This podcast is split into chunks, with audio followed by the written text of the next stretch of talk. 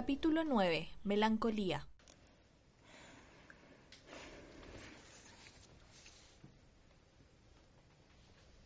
The earth is evil. We don't need to grieve for it.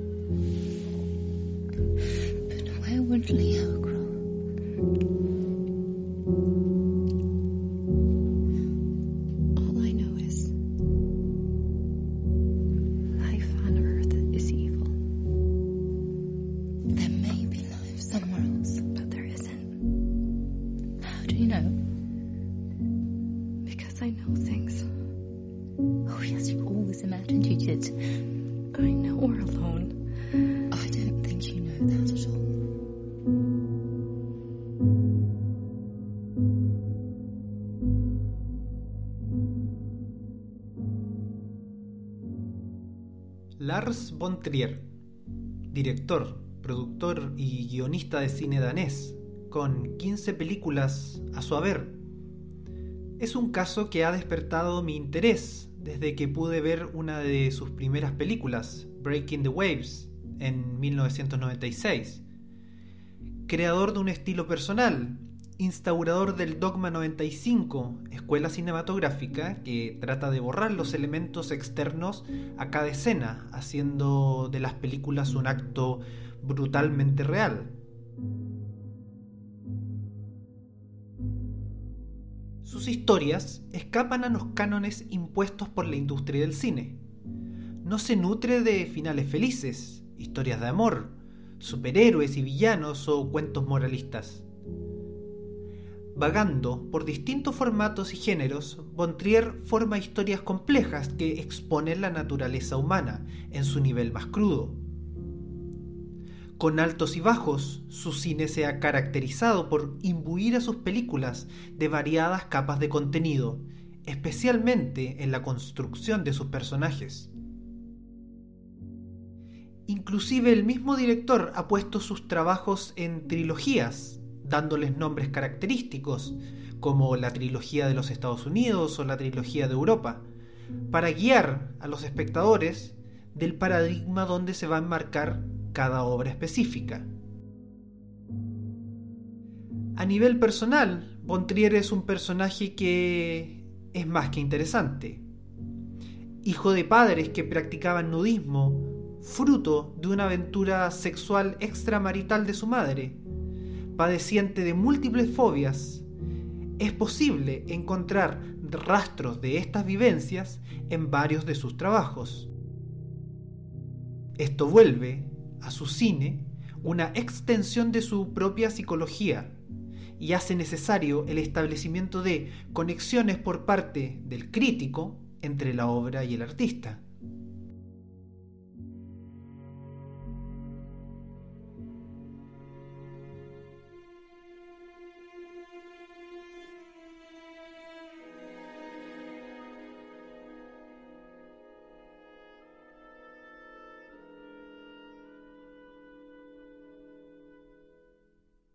Melancolía se estrenó el año 2011.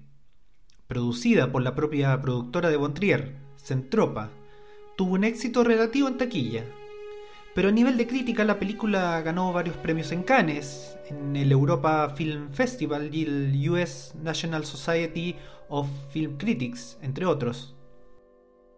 Melancolía cuenta la historia de una mujer, Justine, que luego de casarse decide, o descubre que no es feliz con su pareja, separándose inmediatamente tras la boda. Su hermana, Claire, la recibe en su casa, junto a su familia, John, su marido, y Leo, su hijo. Mientras todo esto sucede en la Tierra, un planeta llamado Melancolía cruzará órbita con nuestro planeta, pasando, según los cálculos científicos, a muy poca distancia el uno del otro. El temor de una posible colisión divide a los habitantes de la casa.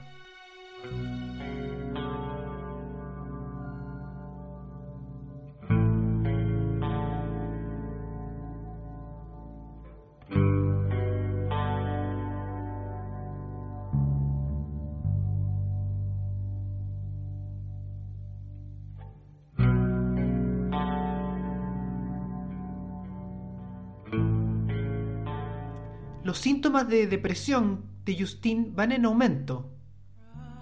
Su síndrome se agrava y ya es incapaz de relacionarse con aquellos que la rodean de manera normal.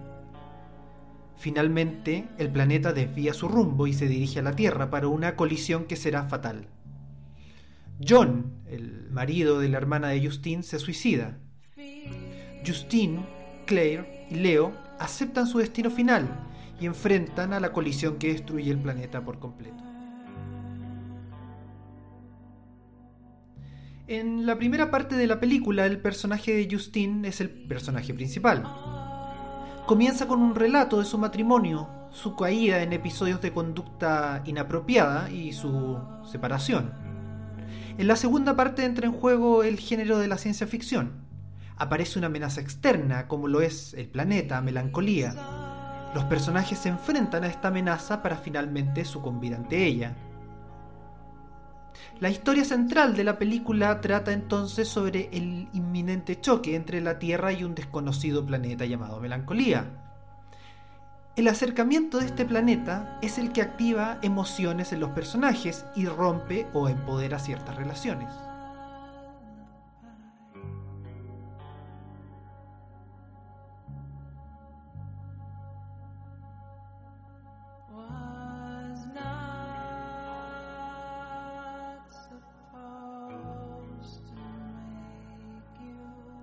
Pero analicémoslo un poco más de cerca.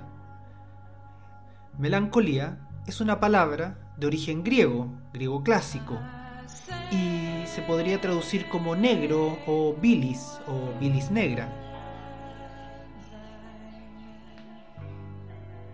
Según la Real Academia Española se refiere melancolía a la tristeza vaga, profunda, sosegada y permanente, nacida de causas físicas o morales, que hace que no encuentre quien la padece gusto ni diversión en nada.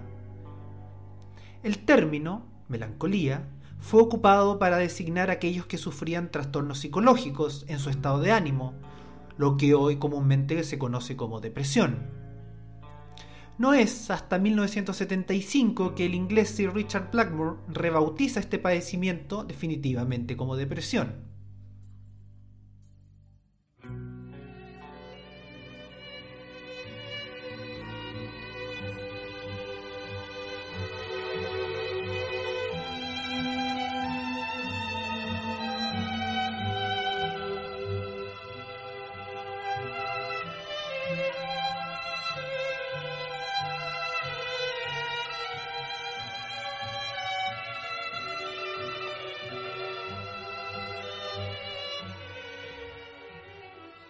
El uso del término melancolía, bilis negra, proviene de la teoría hipocrática de los humores.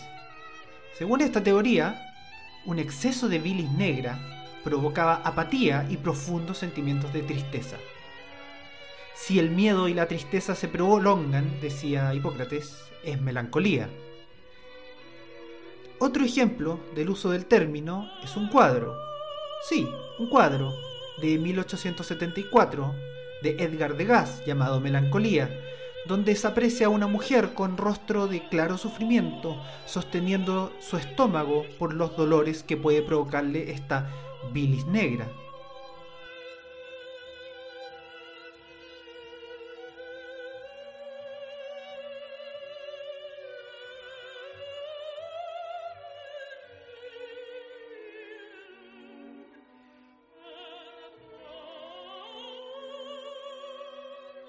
Cada persona establece un vínculo con el planeta, con la catástrofe, así como cada persona establece un vínculo con la depresión, dependiendo del nivel en que ésta la afecte. La depresión como planeta se vuelve un icono en movimiento que altera toda la trama de la historia. Y aunque en la primera parte de la película solo es mencionado en ciertas ocasiones, poco a poco comienza a afectar en los episodios depresivos de Justine.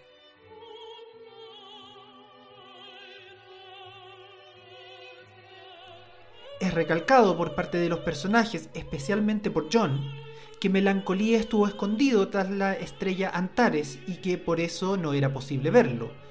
el planeta no tiene una aparición azarosa, ya existía antes que fuera visible. Este hecho podríamos conectarlo, la existencia del planeta, con un tipo de depresión en particular, llamada endógena, de procedencia hereditaria y patológica. Este tipo de depresión se encuentra presente en el afectado desde su nacimiento, ya que responde a genes defectuosos, pero no es reconocible hasta su activación, que puede demorar años. Esta activación es posible, como lo decía, en diferentes edades y por diferentes motivos, como exposición a situaciones límites o presiones externas. Más allá del personaje específico que pueda sufrir este tipo de depresión, esta analogía pareciera ser un mensaje abierto sobre la enfermedad misma y sobre su dificultad de análisis y detección.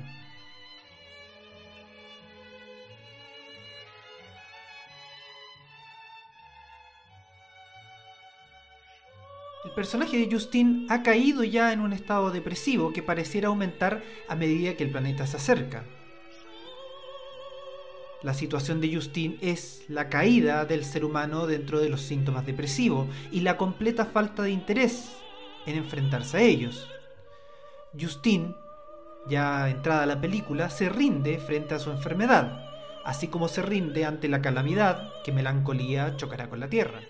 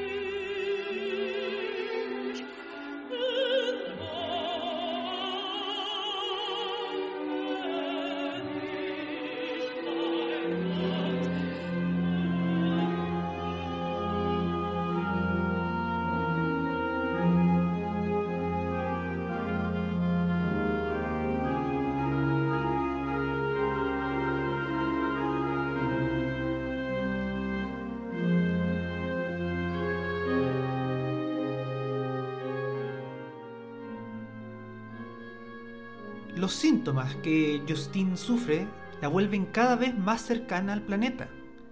Sentimientos de desesperanza, falta de contacto humano, pérdida de interés en ella como persona. Pero es más correcto afirmar que esta cercanía al planeta es una aceptación de su propio cuadro psicológico, su propio sometimiento a los síntomas, en la segunda parte de la película, Justine sufre un proceso de alienación con el resto de los seres humanos, asegurando, en varias partes, que la raza humana es maligna y que el planeta Melancolía ha sido enviado para destruir todavía la Tierra. La Tierra es malvada, dice Justine, y nadie va a extrañarla. Entonces la historia se presenta como el irremediable camino de una persona depresiva hacia el suicidio y las reacciones de aquellos que la rodean. Claire, la hermana de Justine, es quien emprende la lucha más feroz para salvarla, o para retrasar un final inminente. Claire ha temido a la amenaza del planeta Melancolía desde su inicio. Es ella la que toma la posición más fuerte contra el planeta, advirtiendo del peligro, negándose a creer en su inofensiva presencia, sabiendo que finalmente impactará contra la Tierra. Como contraparte de Justine, Claire muestra tanto una aceptación del peligro de la depresión que invade a su hermana, como una negación a su derrota contra esta. Pero la figura de Claire funciona también en relación con John, su marido.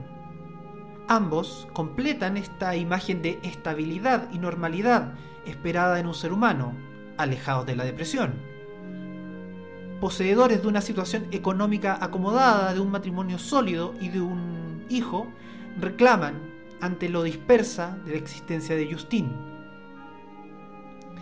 Si el personaje de Claire es aquel que trata de apoyar a su hermana en sus momentos de agonía psicológica, John es aquel que mantiene una postura ajena, acusatoria y de total reprobación ante la enfermedad.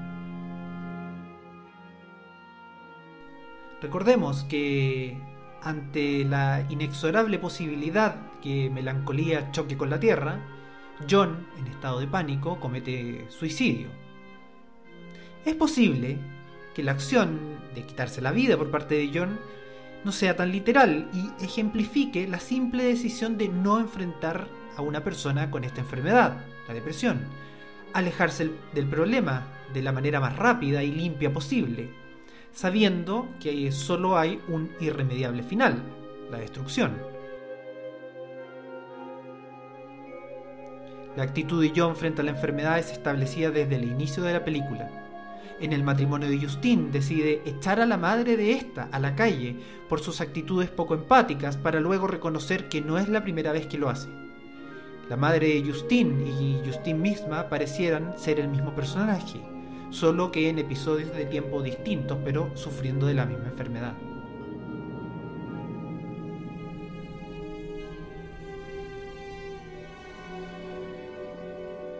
We're alone.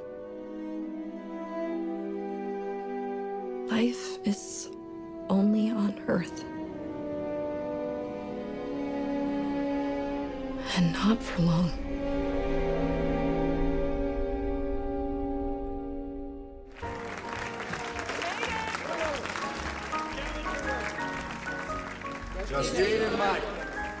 Never seen you look so happy. Enjoy it while it lasts. I myself hate marriages. She ruined my wedding. I will not look at her. Is everybody in your family stark raving mad? I thought you really wanted this. But I do. Hablemos un poco del prólogo de la película. Lars von Trier tiene la característica de crear pequeños videoclips donde va dando pistas sobre la obra y que son presentados antes del inicio de la historia misma. En el prólogo vemos en cámara lenta la destrucción de la Tierra y los momentos finales de los personajes, grabada con una fotografía exquisita. Todo este episodio, el prólogo de la obra, contiene, valga la redundancia, el prólogo de la ópera Tristán e Isolda de Richard Wagner. Si bien las obras de Wagner son usadas en muchas piezas cinematográficas por su fuerza, puede establecerse una conexión de contenido entre ambas. En la versión de Joseph Baylor del romance de Tristán e Isolda, el nacimiento de Tristán es descrito de esta manera. Hijo, cuánto he deseado verte. Eres la más hermosa criatura que nunca mujer llevó en su seno. Triste te he traído al mundo. Triste es la primera fiesta que puedo hacerte. Por ti siento tristeza de morir. Y como has llegado al mundo en medio de la tristeza, tu nombre será Tristán.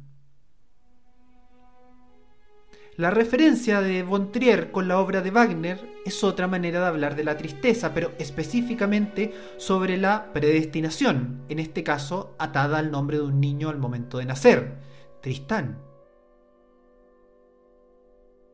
Esta predestinación a la tristeza desde el nacimiento puede ser aplicada al personaje de Justine, reafirmando que sufre de una depresión endógena, de carácter hereditario y provocado por un desbalance químico en su cerebro. Como ya lo dijimos, su madre y ella son muy parecidas. Siguiendo con el análisis del mismo prólogo, es reconocible una pintura que se muestra en un momento. Esta es Los cazadores en la nieve, una obra del pintor flamenco Peter Bruegel el Viejo. Buscando usos de la misma obra pictórica, encontramos la película de 1972, Solaris, del director ruso Andrei Tarkovsky. Coincidentemente, esta película también trata sobre un planeta desconocido, Solaris, que es orbitado por una misión espacial, cuyos tripulantes comienzan a verse afectados psicológicamente por él. Cada uno de los participantes de la misión espacial ve apariciones de personas que ya habían muerto en la Tierra. Descubren que estas apariciones son originadas por ondas electromagnéticas provocadas por Solaris. Al final de la película, uno de los cosmonautas decide quedarse en el planeta, donde puede reencontrarse con aquellos que había perdido en su vida terrestre.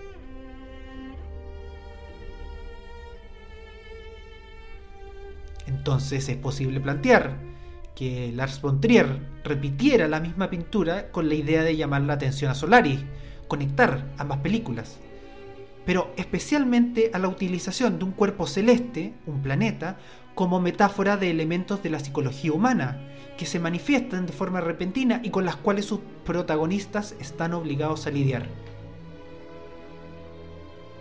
El caso de Solaris es el recuerdo del dolor de aquellos que han muerto y el difícil proceso del duelo que se sufre.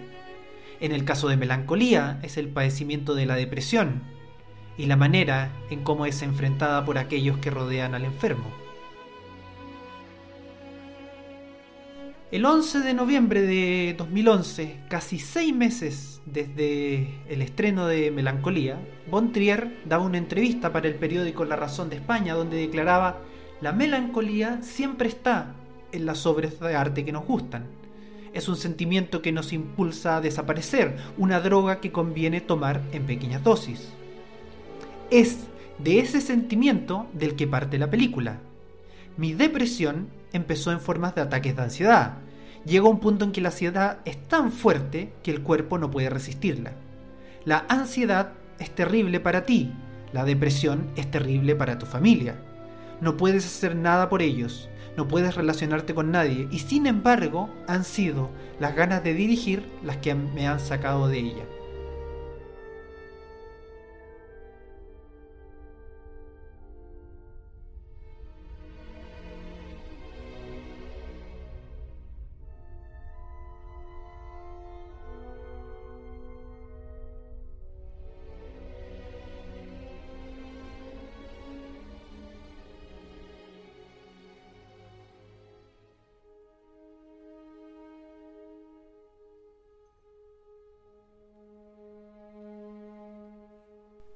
Pontrier, hijo de una pareja de nudistas que desde pequeño lo obligó a la exposición pública, que en su lecho de muerte su madre le reconoció que él era fruto de una relación extramarital.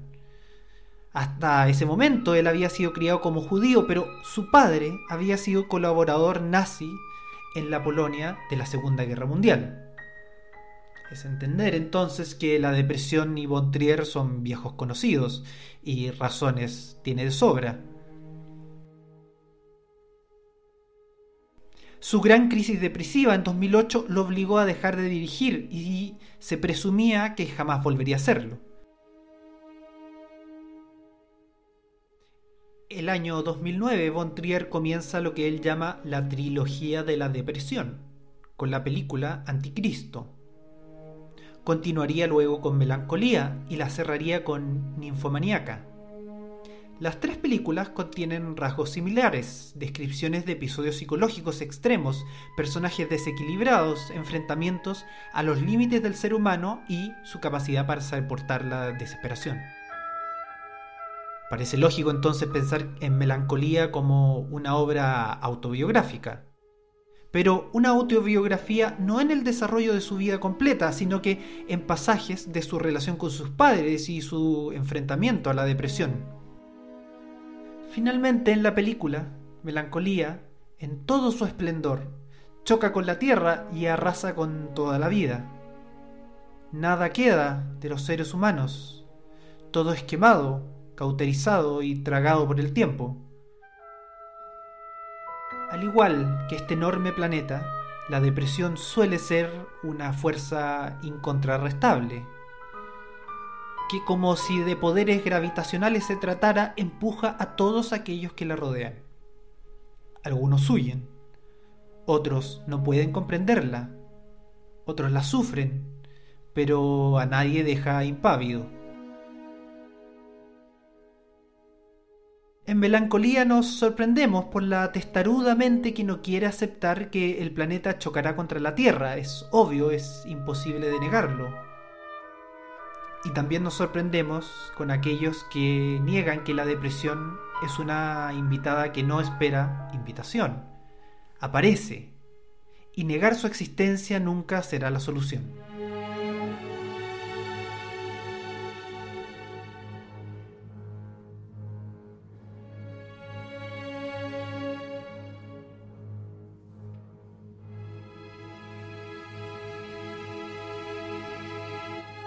Si procesarla, convertirla en una obra de arte, batallarla, desde el arte pueda ser la manera más positiva de lidiar con ella. Por lo menos un personaje extraño pero atrayente como Lars von Trier encontró en el cine una manera de descubrir los canales más oscuros de la depresión y de ella sacar una obra de arte como lo es Melancolía.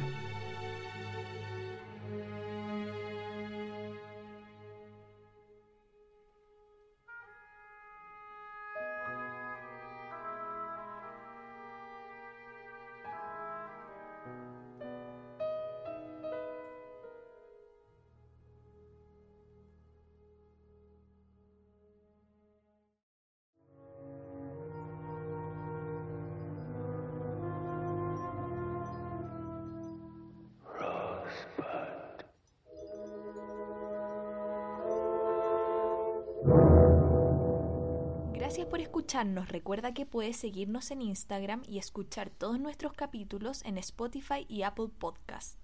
Nos escuchamos el lunes 4 de octubre con el último capítulo de nuestra primera temporada.